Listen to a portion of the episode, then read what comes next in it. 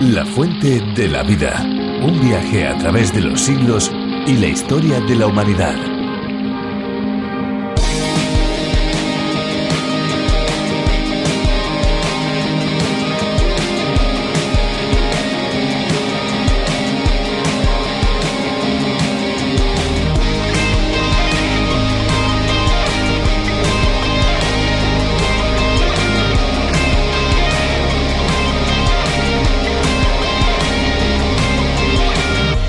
¿Cuánta agua es usted capaz de beber de un solo trago? ¿Quizá un vaso? ¿Una pequeña botella? Pues existe un récord mundial de litros bebidos por segundo, la marca récord de litros de agua bebidos por una persona. Se trata de un hombre natural de Japón capaz de beber dos litros de agua en escasos 4,88 segundos. Realmente hay que estar muy sediento.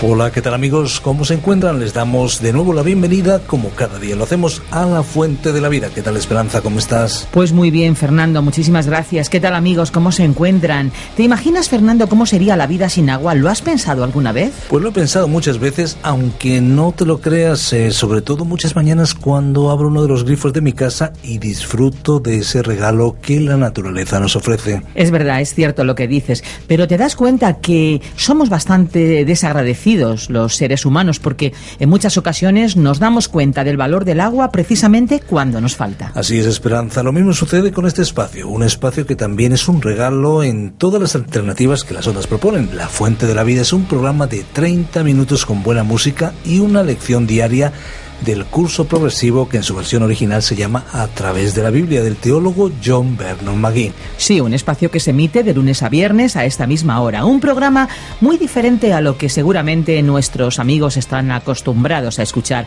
Un espacio que para España ha sido traducido y adaptado por Virgilio Bagnoni. Les recordamos que si tienen preguntas, dudas o alguna inquietud espiritual pueden ponerse en contacto con nosotros. Al finalizar el programa de hoy les daremos una dirección electrónica para que puedan hacerlo y no se olvide que podemos enviarle, si así usted lo desea, los bosquejos y las notas de este libro que estamos estudiando en este momento. Muy bien, Fernando, pues llega el momento de escuchar una canción, ¿te parece? Me parece muy bien, vamos a escucharla.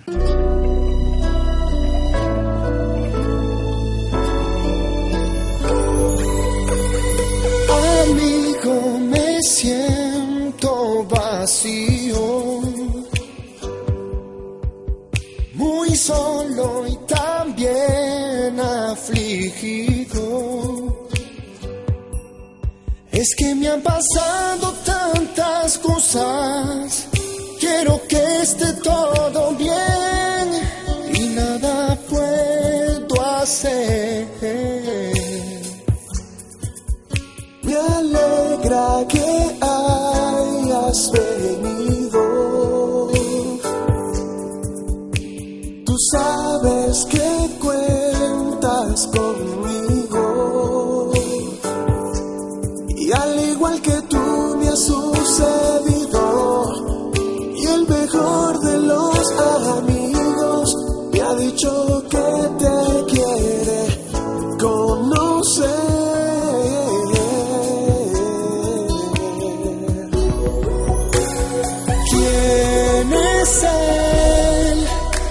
¿Cómo puede hacer para sanar mis heridas?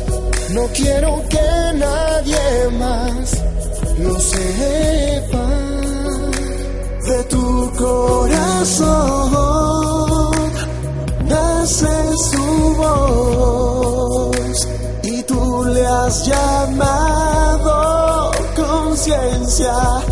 Quiero invitarte a conocer más de Dios, el mejor de los amigos. ¿Y por qué no está conmigo?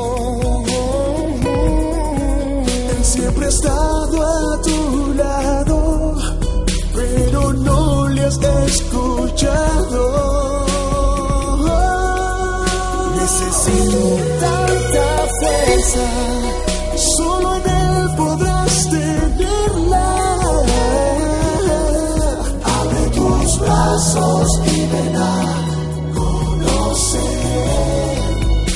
mejor de los amigos, el mejor de los amigos.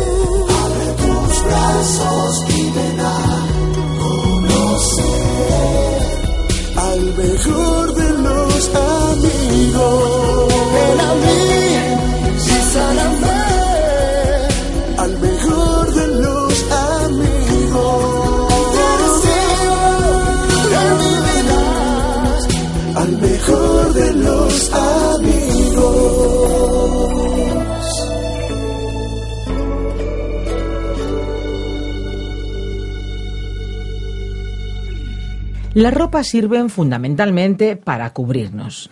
Desde el jardín del Edén, cuando Adán y Eva pecaron por primera vez, la desnudez tiene una connotación negativa en muchas ocasiones. Algunas corrientes y culturas defienden que se deje de ver a la desnudez como algo malo, pero por mucho que se insista, nunca se volverá a la situación del Edén hablando de ropa, hay ambientes y lugares en los que determinadas vestimentas no son del todo adecuadas. A pocos les ocurriría aparecer en bikini en una boda o en traje y corbata para nadar en una piscina. En esta lógica y para enseñar al pueblo de Israel el respeto y la honra delante de Dios, estableció que los sacerdotes eh, tuvieran cierta vestimenta particular, pero especialmente por su simbología.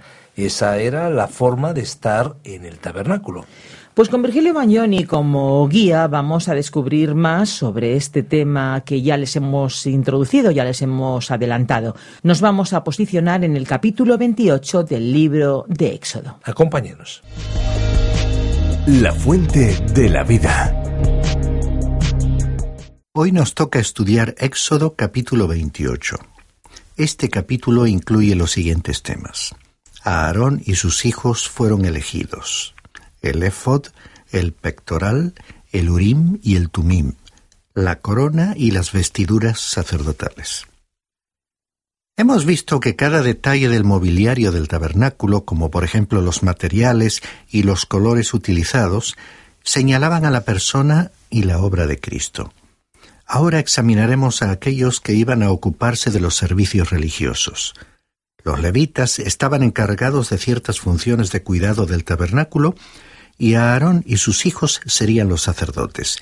Aarón sería el sumo sacerdote. La primera parte de este capítulo nos relata cómo Aarón y sus hijos fueron elegidos para el sacerdocio. Leamos los versículos 1 y 2. Entonces harás que se acerque a ti, de entre los hijos de Israel, tu hermano Aarón, y con él sus hijos, para que me sirva como sacerdote a Aarón con Nadab y Abiú, Eleazar e Itamar, hijos de Aarón. Y harás vestiduras sagradas para tu hermano Aarón, para gloria y para hermosura. Para que Aarón pudiera ejercer el sacerdocio como sumo sacerdote, tenía que utilizar ciertas prendas de vestir. Y las vestiduras señalaban simbólicamente a Cristo. Es cierto que la mayoría de las instrucciones dadas en el libro del Éxodo no constituyen una lectura apasionante, pero sí nos revelan las dimensiones de la persona de Jesucristo. ¿Alguna vez te has preguntado por qué Dios nos dio todas estas instrucciones? Bueno, desde pequeños hemos aprendido por medio de dibujos y figuras. La Biblia es como un libro de imágenes y Dios quiere que aprendamos las verdades que Él quiere enseñarnos observando las figuras que se encuentran en la Biblia. Estas ropas no eran santas en el sentido en que hoy consideramos a algo como santo. La palabra hebrea para santo significa apartado. Las ropas estaban separadas, apartadas para el servicio de Dios. Cualquier cosa apartada para Dios es santa. Observemos que aquellas vestiduras habían sido diseñadas para la honra y gloria de Dios y eran, por lo tanto, hermosas. Algo que está reservado para el servicio de Dios no tiene por qué ser severo y desprovisto de atractivo o de auténtica belleza. Después de todo, Dios es el creador de la belleza y del color. Miremos los tonos de un amanecer, del atardecer, de las hojas en el otoño o el color del cielo en un día soleado, o al contraste de una tormenta oscureciendo el firmamento. Por ello, la ropa de los sacerdotes debía reflejar belleza y estética, para honrar y destacar la gloria de Dios. Continuamos leyendo el versículo 3 y hablarás a todos los hábiles artífices, a quienes yo he llenado de espíritu de sabiduría, y ellos harán las vestiduras de Aarón para consagrarlo, a fin de que me sirva como sacerdote. Y a continuación se describe la ropa que Aarón, como sumo sacerdote, debía utilizar. Leamos el versículo 4. Estas son las vestiduras que harán. Un pectoral, un éfod, un manto, una túnica tejida a cuadros, una tiara y un cinturón. Y harán vestiduras sagradas para tu hermano Aarón y para sus hijos, a fin de que me sirvan como sacerdotes. Aquí se mencionan seis vestiduras para ser utilizadas por Aarón en el servicio a Dios. Estas ropas pasarían a ser las de sus sucesores en el sacerdocio. Dice el versículo 5. Y tomarán para ello el oro y la tela azul, púrpura y escarlata y el lino fino. Como podemos ver por el texto bíblico, las ropas serían confeccionadas de un material de la máxima calidad. El siguiente párrafo nos habla de un ornamento que se llevaba sobre la túnica del sumo sacerdote, llamado el efod. Leamos los versículos 6 al 9. Harán también el efod de oro, de tela azul, púrpura y escarlata, y de lino fino torcido, obra de hábil artífice. Tendrá dos sombreras que se junten a sus dos extremos para que se pueda unir y el cinto hábilmente tejido que estará sobre él será de la misma obra, del mismo material, de oro, de tela azul, púrpura y escarlata y de lino fino torcido. Y tomarás dos piedras de ónice y grabarás en ellas los nombres de los hijos de Israel. El efod es difícil de describir. Se colocaba sobre la túnica de lino. Constaba de dos partes amplias de tela, una delantera y la otra trasera, que se unían y sujetaban por medio de dos sombreras con dos cintas o cadenas de oro, con incrustaciones de ónice. Las partes de la vestidura se ceñían al cuerpo con un cinturón. Sobre las dos piedras de ónice debían estar grabados los nombres de las doce tribus de Israel, seis en cada piedra, y cuando el sumo sacerdote entraba en el tabernáculo, llevaba escritos dichos nombres sobre sus hombros. Este detalle destaca el poder y la representatividad del sumo sacerdote. En el Nuevo Testamento, y hablando de Cristo, nuestro sumo sacerdote, la carta a los Hebreos capítulo 7, versículo 25 dice, por lo cual Él también es poderoso para salvar para siempre a los que por medio de Él se acercan a Dios, puesto que vive perpetuamente para interceder por ellos. Y es que Cristo es capaz de salvarnos, tiene la fuerza y el poder para hacerlo. ¿Recuerdas la parábola que Jesús pronunció sobre la oveja perdida? El pastor del rebaño salió a buscarla y al encontrarla la trajo de vuelta sobre sus hombros. Jesucristo me lleva sobre sus hombros y así es como te lleva también a ti. De vez en cuando, en ciertos lugares del camino de la vida yo me apeo, pero Él está precisamente allí, dispuesto a recogerme nuevamente para colocarme sobre el lugar seguro de sus hombros para continuar llevándome. Por todo ello, esta prenda de vestir, el éfod, nos ofrece una imagen entrañable de nuestro Señor Jesucristo. En el párrafo siguiente se nos describe el pectoral. Leamos los versículos 15 y 16. Y harás el pectoral del juicio, obra de hábil artífice. Lo harás como la obra del éfod, de oro, de tela azul, púrpura y escarlata, y de lino fino torcido lo harás. Será cuadrado y doble, de veintidós centímetros por cada lado. La mejor forma de describir al pectoral es comparándolo con un chaleco que se colocaba sobre el éfod, sujetado firmemente al mismo con cuatro cordones de oro. Dos de los cordones eran introducidos por anillos de oro en los extremos superiores del pectoral y se sujetaban a las sombreras del éfod. Los otros dos cordones de oro eran introducidos por anillos de oro en los extremos inferiores del pectoral y se sujetaban a los pliegues laterales del éfod y se ataban con un cordón azul sobre el cinto del éfod. Se le calificaba como el pectoral del juicio. ¿Y por qué? Porque ilustra la realidad de que el pecado ha sido juzgado. En cuanto a nosotros hoy, como creyentes, Necesitamos el pectoral de la justicia. Es que el pectoral cubre el corazón malo que llevamos dentro nuestro. Esa es la única manera en que podemos hallarnos ante la presencia de Dios. Esto significa que nuestros pecados han sido juzgados. La justicia de Dios nos ha sido cedida, atribuida. Por tal motivo se le denomina el pectoral del juicio. En cierta forma, el pectoral formaba parte del efod. Ambas prendas formaban un conjunto armonioso y atractivo. Continuemos leyendo los versículos 17 al 20. Y montarás en él cuatro hileras de piedras. La primera hilera será una hilera de un rubí, un topacio y una esmeralda. La segunda hilera una turquesa, un zafiro y un diamante. La tercera hilera un jacinto, una ágata y una amatista. Y la cuarta hilera un topacio, un ónice y un jaspe todas estarán engastadas en filigrana de oro. Para que veamos el gran valor de esta vestimenta, aquí se incluye la lista de las doce piedras preciosas distribuidas en cuatro filas de tres piedras cada una. El versículo 21 añade lo siguiente. Las piedras serán doce según los nombres de los hijos de Israel, conforme a sus nombres. Serán como las grabaduras de un sello, estas piedras preciosas se encuentran también citadas en el Nuevo Testamento en el último libro de la Biblia, el Apocalipsis, en el capítulo 21.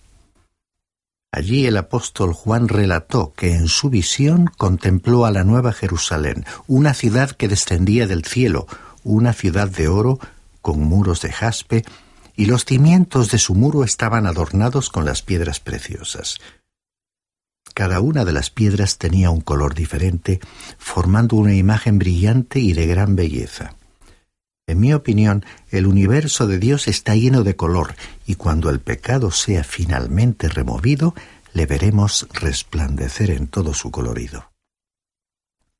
El detalle interesante de aquellas doce piedras es que cuando el sumo sacerdote entraba en la presencia de Dios con su pectoral colocado, ilustraba al Señor Jesucristo que se encuentra en el lugar de máximo honor en la presencia de Dios, intercediendo por nosotros.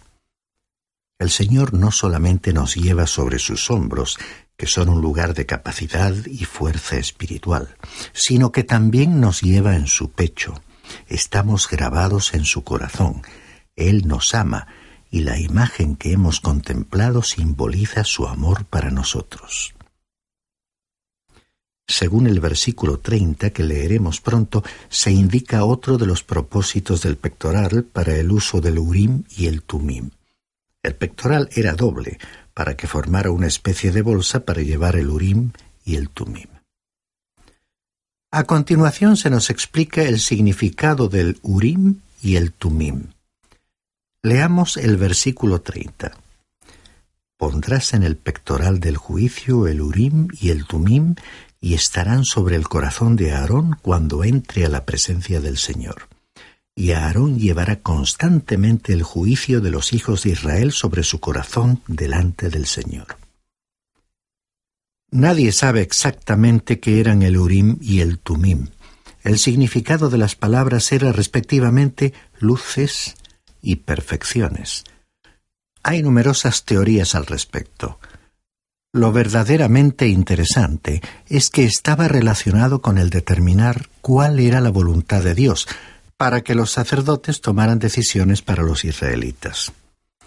Una de las teorías sostiene que eran dos piedras, pero se ignora cómo se usaban para saber cuál era el parecer de Dios.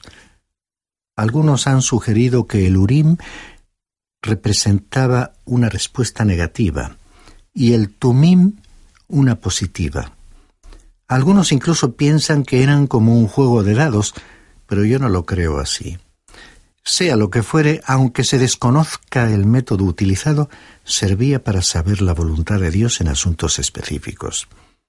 Y Dios habrá querido que los detalles permaneciesen en la oscuridad por una muy buena razón.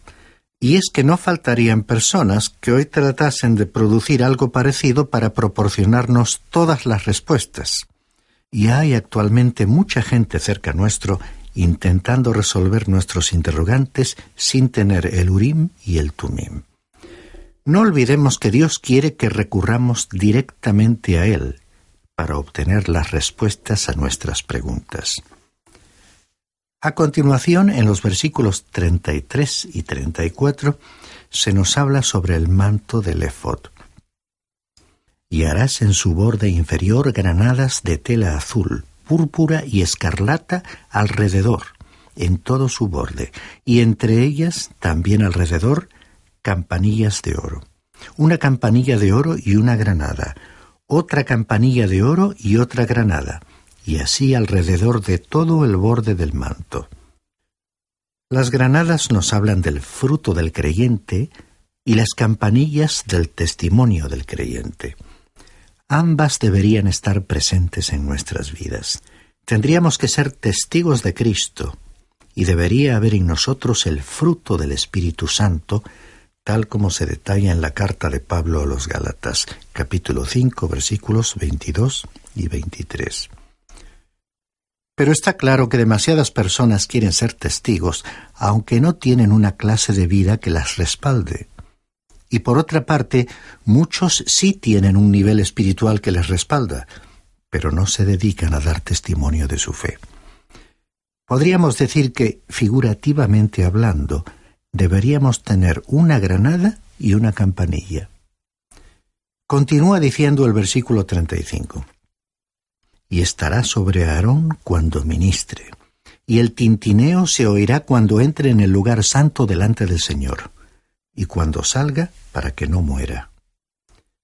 Estos símbolos de vida fructífera y de testimonio activo producirían cierto sonido cuando el sumo sacerdote entraba y salía del santuario. La frase para que él no muera significaba una grave advertencia para el sacerdote oficiante, porque sólo un sacerdote vestido adecuadamente y siguiendo las reglas del ritual podía entrar al lugar santo. Si no cumpliese lo establecido, sería herido de muerte. Continuemos leyendo los versículos 36 al 38. Harás también una lámina de oro puro y grabarás en ella como las grabaduras de un sello. Santidad al Señor. La fijarás en un cordón azul y estará sobre la tiara.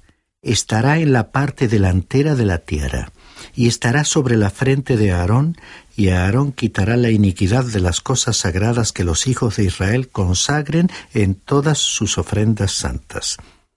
Y la lámina estará siempre sobre su frente, para que sean aceptas delante del Señor.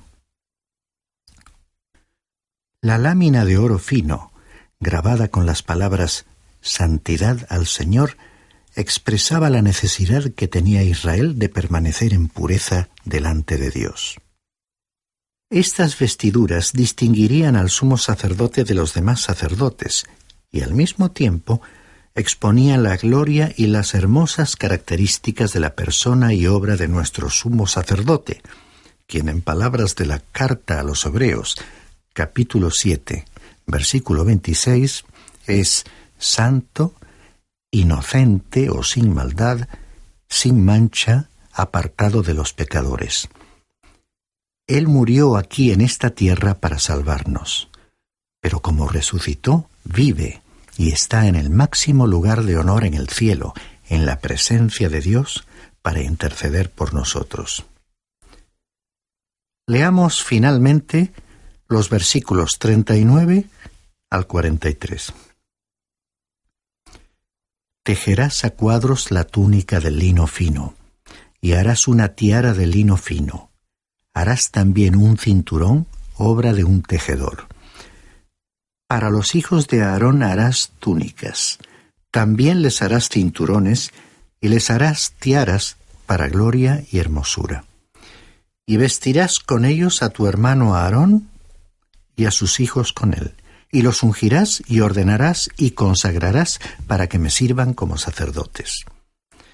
Les harás calzoncillos de lino fino para cubrir su desnudez.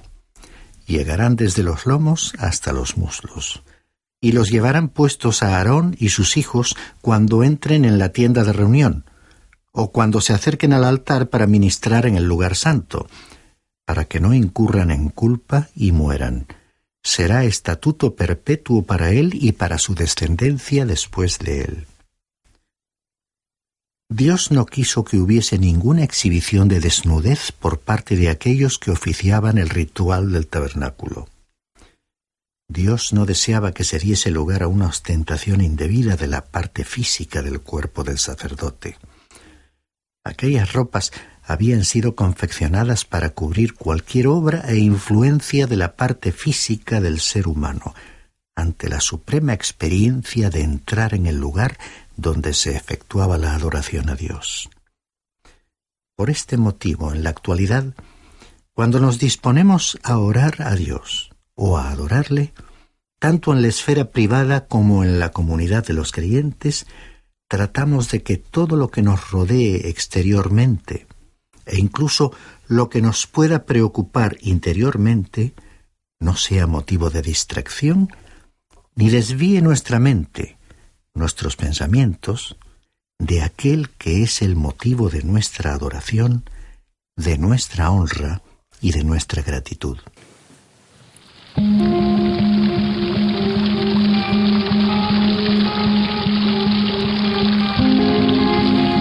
Hasta aquí la exposición de hoy. Les recordamos que siempre que ustedes lo deseen pueden pedirnos el bosquejo y las notas del libro en el que estamos meditando. Lo pueden hacer en nuestra dirección electrónica o bien en nuestro teléfono info arroba radiocadenadevida.com info arroba radiocadenadevida.com o bien teléfono 91 422 0524 422 0524. Si lo prefieren ustedes, pueden también escribirnos a través de vía postal. Lo pueden hacer al apartado de correos 24081, código postal 28080 de Madrid, España. Hemos de decir también que si desean volver a escuchar este espacio o alguno de los anteriores, pueden hacerlo en www.lafuentedelavida.com. Acompáñenos también en las redes sociales. Recuerden, lafuentedelavida.com y también a través de la aplicación que tenemos preparada para todos ustedes. Muchas gracias por habernos permitido entrar hasta donde ustedes se encuentran. Muchas gracias por acompañarnos en esta aventura y no lo olvide, hay una fuente de agua viva que nunca se agota. Beba de ella.